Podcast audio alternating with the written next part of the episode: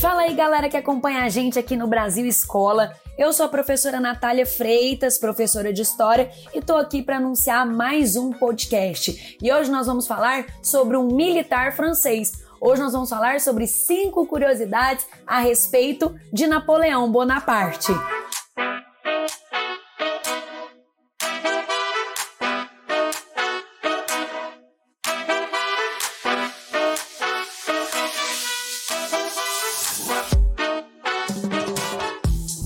Antes da gente entrar nas curiosidades, é bom lembrar que o Napoleão Bonaparte, ele governou a França entre os anos de 1799 e 1815, na famosa Era Napoleônica. E a Era Napoleônica ela tem três fases: a fase do consulado, nessa fase Napoleão vai ser o primeiro cônsul da França, Tá? Depois ele vai se tornar imperador, e aí a gente vai para a segunda fase, a fase do império, e aí tem uma última fase, aí a terceira fase da era napoleônica, que é o governo dos 100 dias, o governo dos 100 dias é aquele momento que o Napoleão volta para a França com a ajuda de tropas fiéis, prometendo um governo mais democrático, mas não vai conseguir, né, permanecer no poder e vai acabar sendo derrotado de uma vez por todas e aprisionado em uma ilha. Bom, lembrando que dessas três fases, gente, a fase que ficou mais conhecida aí foi a fase do Império, né? Foi justamente nessa fase que o Napoleão montou sua máquina de guerra, seu exército napoleônico, avançou o território, conquistou tá? A França cresceu tanto industrialmente quanto na sua produção agrícola, e foi justamente nessa fase do império que ele criou em 1806 o seu famoso bloqueio continental, que foi aquela tentativa de isolar a Inglaterra, tá? E é claro, aumentar aí o mercado consumidor francês e também a produção industrial francesa. E foi por conta do Napoleão Bonaparte, né, gente, que a família real de Portugal fugiu do Brasil, porque ela estava fugindo das invasões napoleônicas. Então, assim, gente, tem muita coisa importante sobre a era napoleônica. Foi ele, inclusive, que mandou construir um dos pontos turísticos mais visitados da cidade de Paris, que é o Arco do Triunfo, tá? Bom, mas o nosso foco aqui não é a era napoleônica, e sim ele, o próprio Napoleão Bonaparte, também conhecido na história como Napoleão I.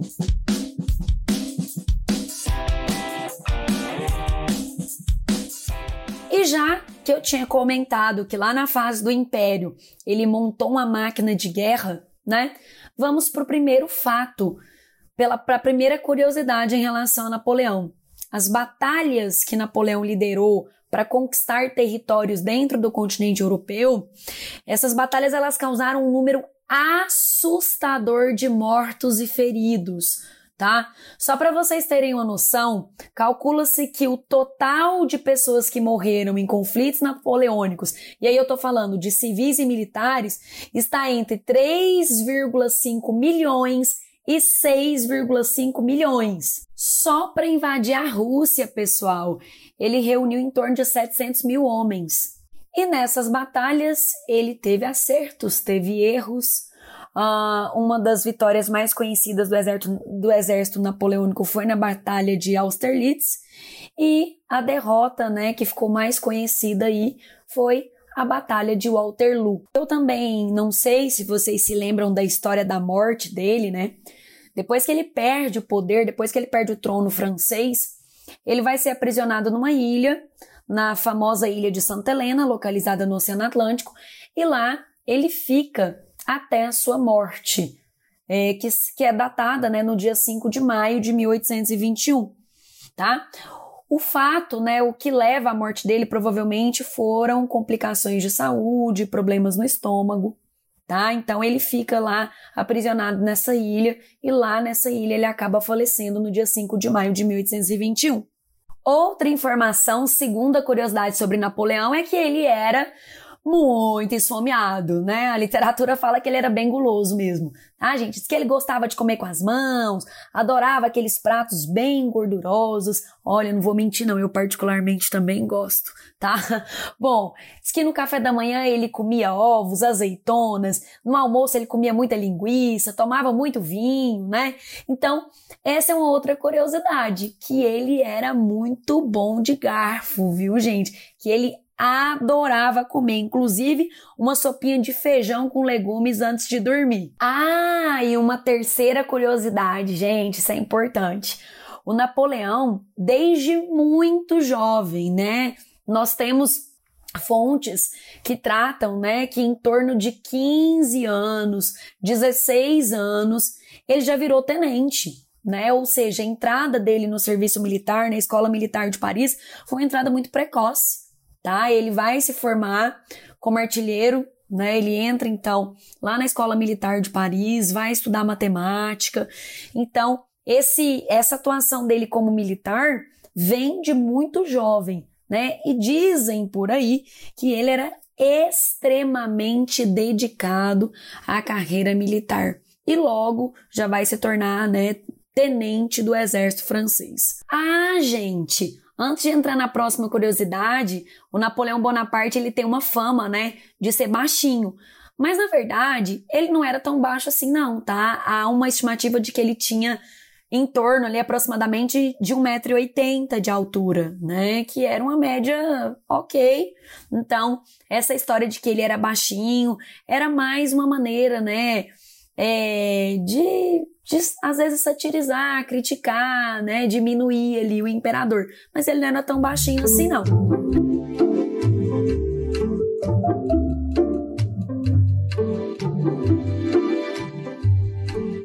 Ah, e há uma história que é uma das mais conhecidas, e aí eu vou colocar aqui como a quarta curiosidade, é o fato do próprio Napoleão ter se coroado. Isso mesmo, gente. Aconteceu uma autocoroação, né? O, o, Napoleão Bonaparte, ele se autoproclamou e se autocoroou imperador da França com o nome de Napoleão I. E essa cerimônia deu o que falar, porque essa cerimônia ela foi realizada na famosa Catedral de Notre Dame, em Paris, e é, nessa ocasião para vocês terem uma ideia, tá? O Papa estava presente e, de acordo com os rituais de coroação, o que, que o imperador tinha que fazer? Ele tinha que se ajoelhar na frente do representante da igreja, no caso o Papa, e esse representante da igreja colocava a coroa na cabeça do Napoleão, demonstrando a superioridade do poder religioso sobre o poder temporal dos homens. Porém, gente, ao invés do Napoleão se ajoelhar em frente ao Papa, o próprio Napoleão alterou todo o ritual. Primeiro ele colocou a coroa na esposa dele, a imperatriz Josefina, e depois ele pegou a coroa, a dele, e colocou na sua própria cabeça. Isso é que é uma afronta. E é claro que por trás de tudo isso, Napoleão pretendia, né, apresentar simbolicamente seu poder como superior ao poder religioso. Dizem que o famoso compositor Beethoven, ele chegou a compor uma sinfonia, né, para o, o Napoleão Bonaparte. Diz, aliás, né, falavam que Beethoven ele admirava uh, Napoleão Bonaparte, mas depois desse, desse episódio aí da, da autocoroação, diz que Beethoven passou a não ter mais tanta admiração pelo militar francês. A última, a quinta curiosidade, essa eu acho maravilhosa, acho interessantíssima. Gente, vocês sabiam que foi o exército do Napoleão, durante uma expedição lá no Egito, vai encontrar a famosa Pedra de Roseta? Gente, a Pedra de Roseta, ela, vocês não têm noção a importância dessa pedra nos estudos relacionados à escrita egípcia, né? A escrita sagrada, né? Que é a escrita que é feita a partir dos hieróglifos. Então, foi numa expedição feita pelo exército napoleônico no finalzinho do século XVIII, quase virando para o XIX, que essa expedição francesa vai encontrar lá na cidade de Roseta, no Egito, essa famosa pedra de Roseta. E essa pedra de Roseta foi a pedra que possibilitou a tradução da escrita hieróglifa, né, que é a escrita ali dos egípcios. Bom, gente, é isso. Essas foram aí as cinco curiosidades sobre um militar Napoleão Bonaparte. Espero que vocês tenham gostado. Acompanhe aí, viu, gente, as nossas plataformas, compartilhe o nosso conteúdo com seus amigos e encontro vocês no próximo episódio. Fechado? Beijo e até a próxima!